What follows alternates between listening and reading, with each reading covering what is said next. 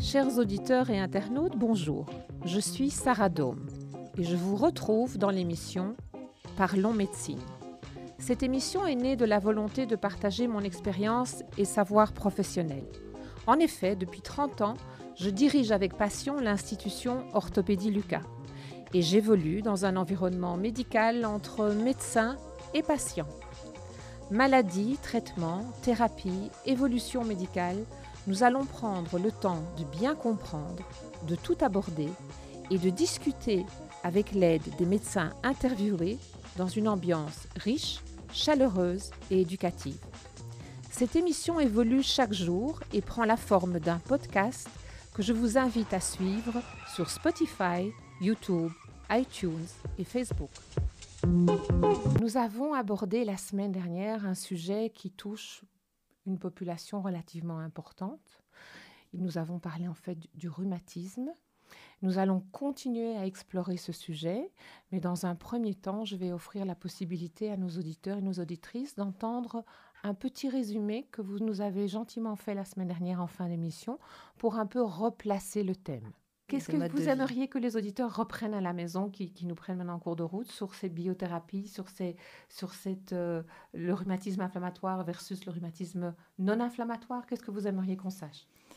Euh, donc, ce qui est important de savoir, que ce sont deux choses tout à fait différentes, avec des traitements tout à fait différents. Et puis, euh, un message important, c'est qu'il faut être très optimiste aujourd'hui avec les nouvelles molécules disponibles pour traiter ces maladies. En effet, vous avez expliqué tout à l'heure, et ça c'était une très très très belle nouvelle, un beau message, que les patients qui souffrent de rhumatisme inflammatoire sont tellement bien aidés aujourd'hui avec l'évolution de, des thérapies qu'ils peuvent avoir probablement encore une douleur en toile de fond, mais avoir une vie quotidienne euh, tellement améliorée, tellement facilitée, qu'ils peuvent même préserver leurs activités professionnelles et continuer à faire du sport.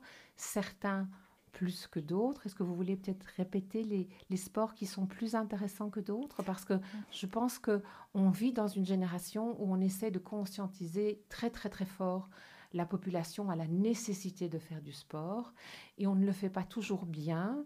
Et parfois, il y a des douleurs qu'on veut absolument ignorer parce qu'on veut dépasser le, le, niveau de douleur en se disant ça va passer, ça va passer. Et vous étiez en train de nous expliquer que ce n'est pas une bonne idée, qu'il faut écouter son corps et ne pas faire n'importe quoi, n'importe quand.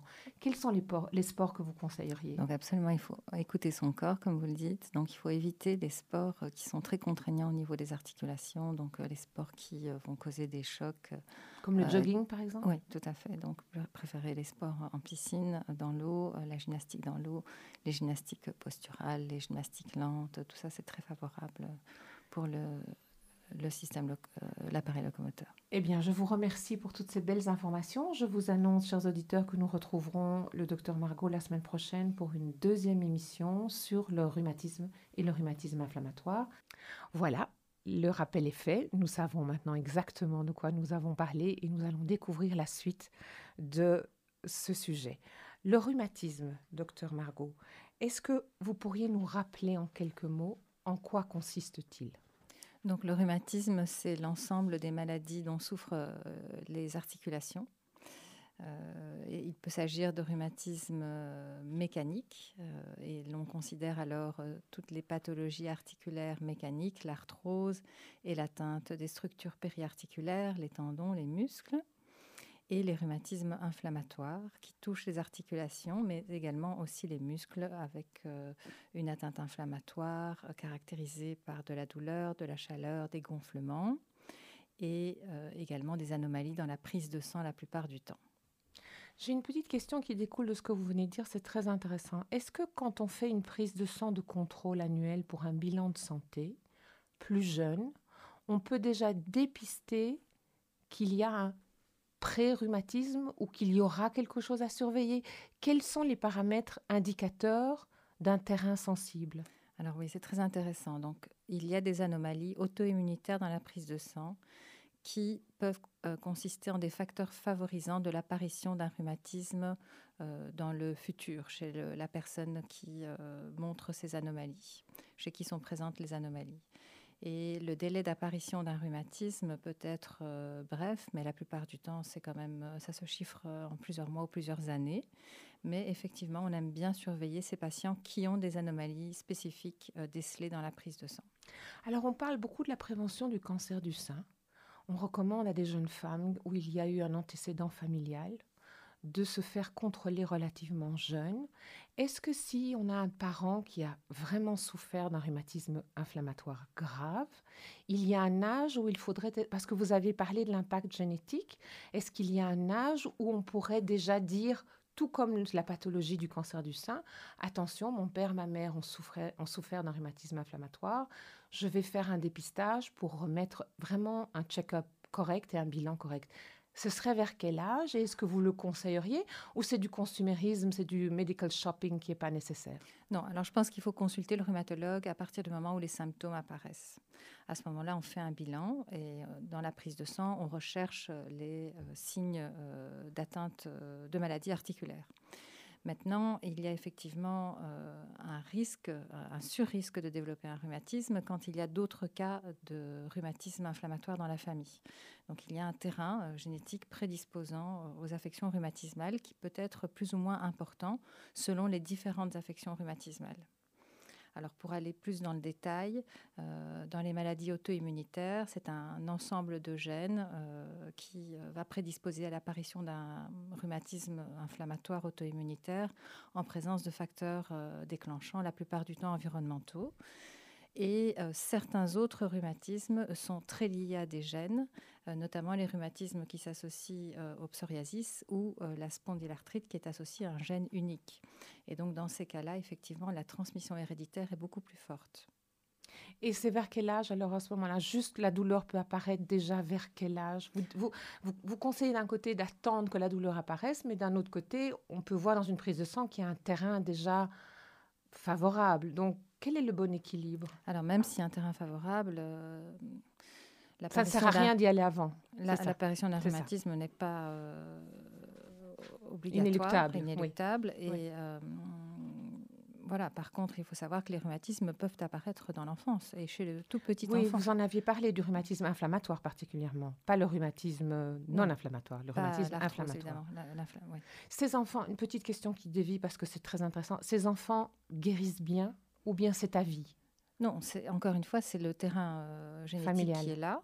Et la maladie peut, peut être contrôlée, mais on ne guérit pas d'un rhumatisme inflammatoire, ou on guérit rarement. Certaines formes rhumatismales peuvent ne pas s'exprimer pendant de très nombreuses années, mais elles peuvent euh, réapparaître à l'occasion euh, d'un facteur déclenchant environnemental, d'une infection, d'un stress.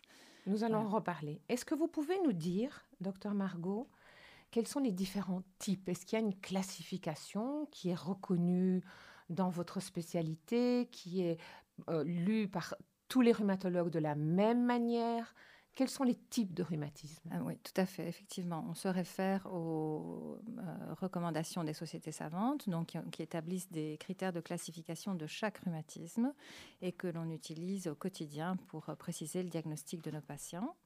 Donc ça, c'est, euh, ce sont des recommandations scientifiques. Et puis, euh, à part les recommandations scientifiques, il y a bien sûr la clinique, parce que les cas ne sont pas simples, la plupart du temps même très complexes, et c'est parfois difficile de poser un diagnostic euh, de certitude rapidement. Donc il faut souvent suivre le patient plusieurs semaines ou plusieurs mois avant d'être certain de poser le bon diagnostic. C'est intéressant parce que vous voulez dire qu'il faut faire des examens cliniques ou vous voulez dire qu'il faut bien pouvoir déterminer exactement quand apparaît la douleur, si c'est le matin, si c'est la nuit, si c'est en journée. Est-ce que ça veut dire que vous devez faire plus particulièrement connaissance avec votre patient ou ce sont simplement des, examens de laboratoire qui vous aident à, tracer euh, l'évolution du rhumatisme? Non, Alors la rhumatologie, c'est vraiment une spécialité de la médecine interne, donc c'est le patient dans sa globalité. Il faut bien l'écouter euh, parce que l'information euh, symptomatique est vraiment une information très importante pour l'orientation du diagnostic.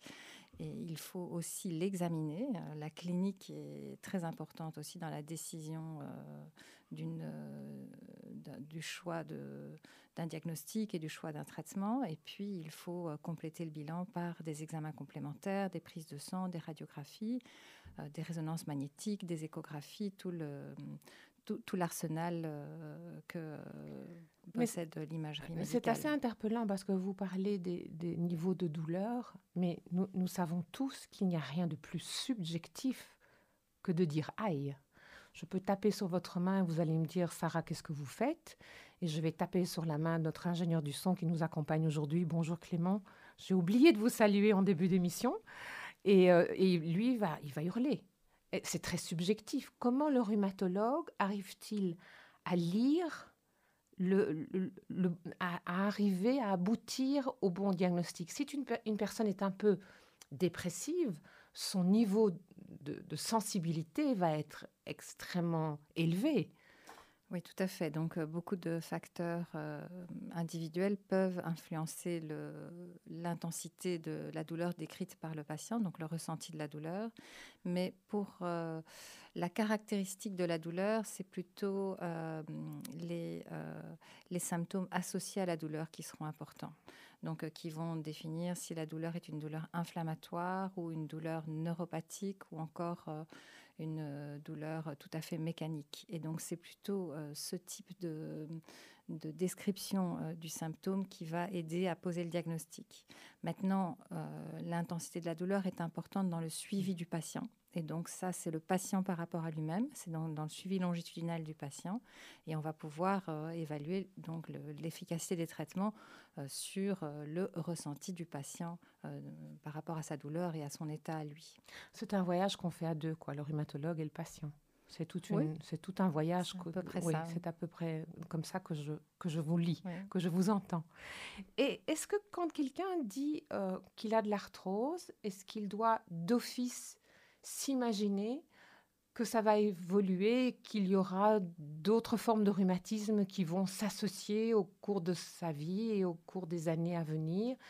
Ou est-ce que l'arthrose, voilà, c'est de l'arthrose, c'est une usure, voilà, c'est fait, et puis, et puis ça ne veut pas dire euh, qu'il y aura pire. Comment, comment Alors, comprendre? si, L'arthrose évolue aussi, comme les rhumatismes inflammatoires. L'arthrose peut s'aggraver dans le temps, et c'est un phénomène naturel, puis c'est un phénomène de vieillissement des articulations qui euh, peut être euh, accéléré euh, par les contraintes mécaniques imposées aux articulations, par le patient, par son mode de vie, par ses habitudes.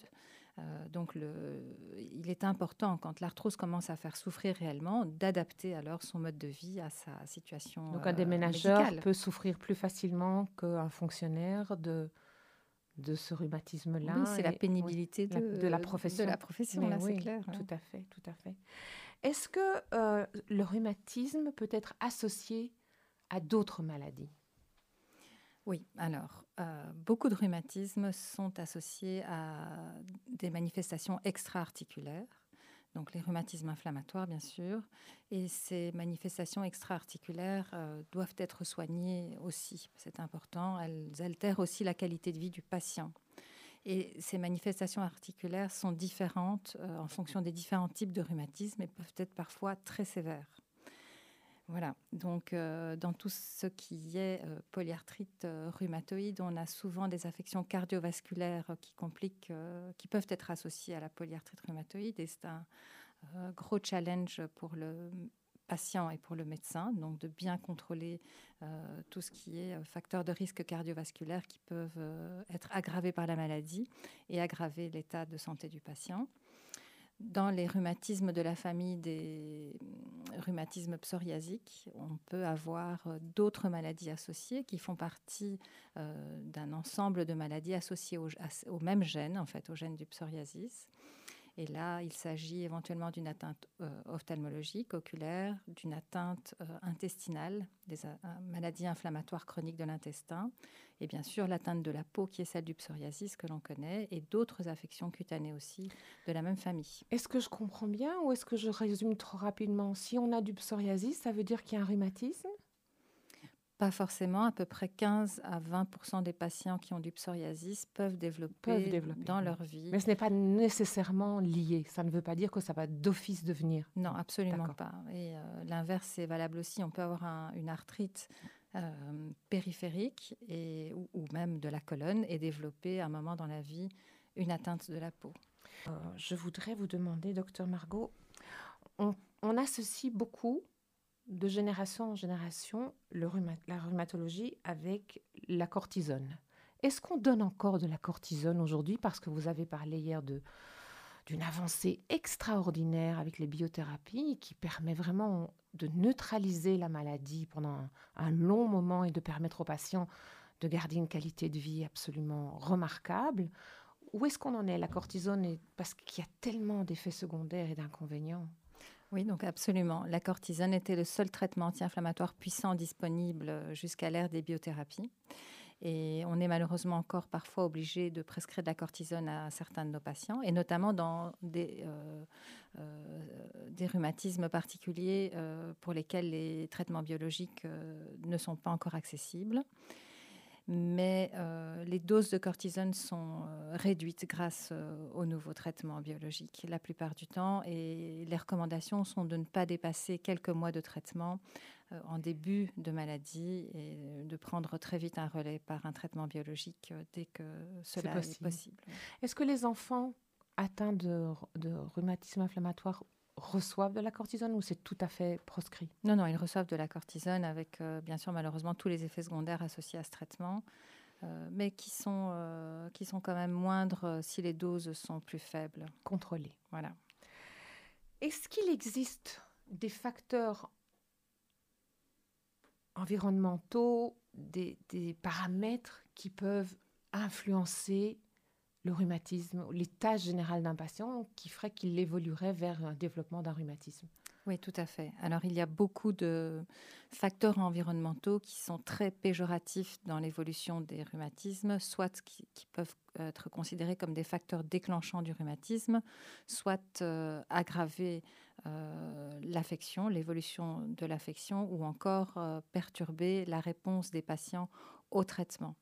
Euh, le principal euh, facteur environnemental toxique est le tabac, puisque le tabac est associé à l'apparition euh, de la polyarthrite rhumatoïde, hein, puisque le tabac favorise les réactions auto-immunitaires qui sont spécifiques de la polyarthrite rhumatoïde.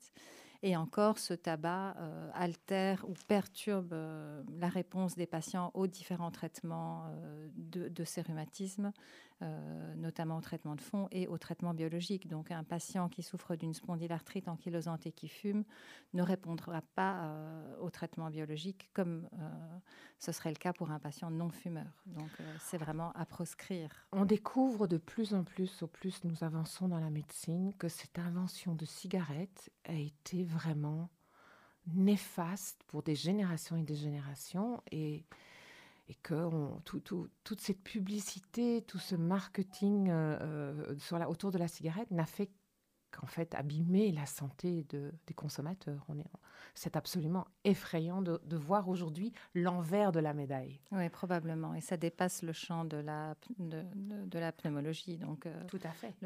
c'est plus qu'un facteur de risque de cancer du poumon, mais c'est un facteur de risque de très nombreuses maladies.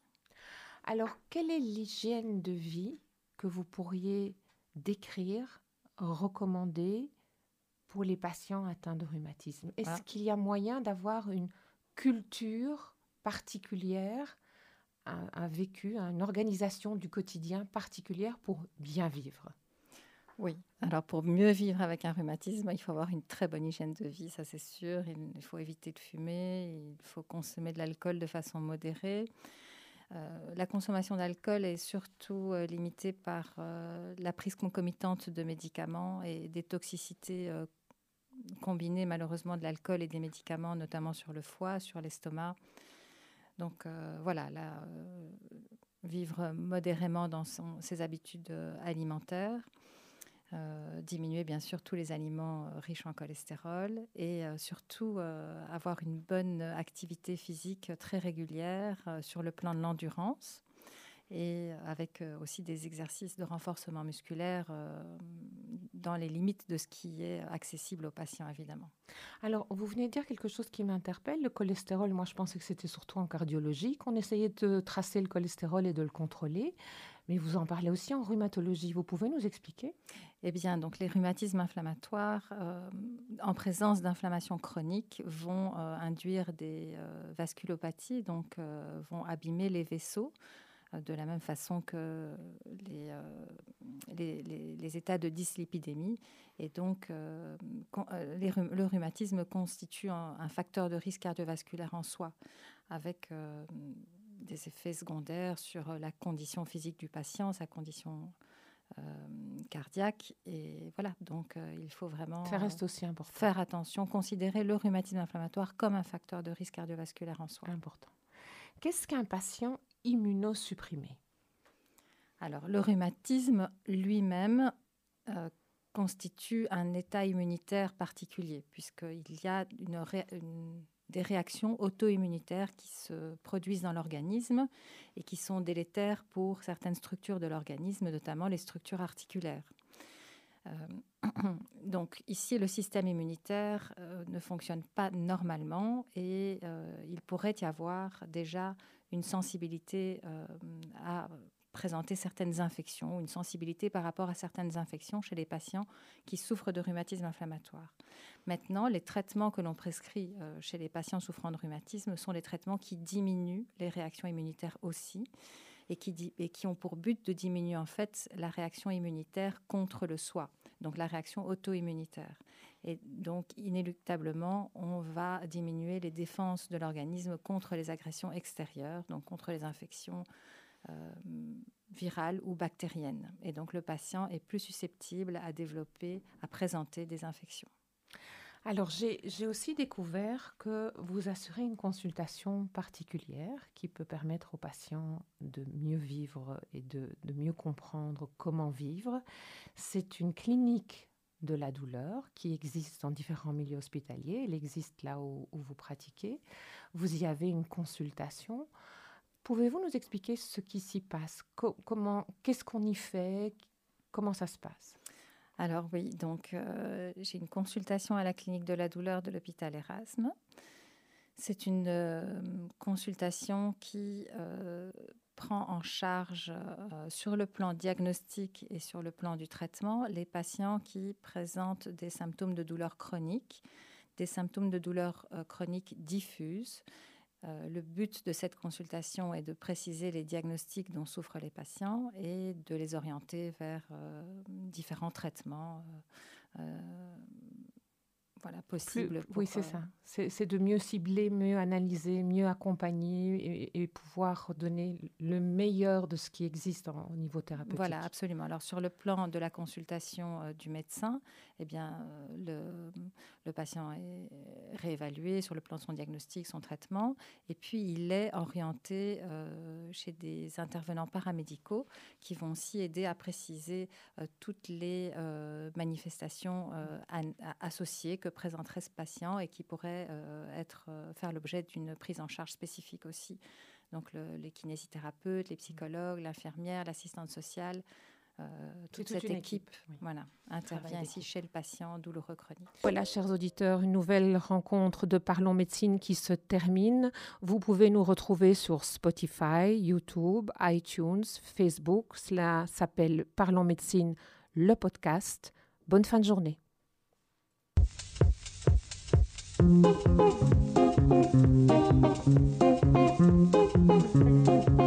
you.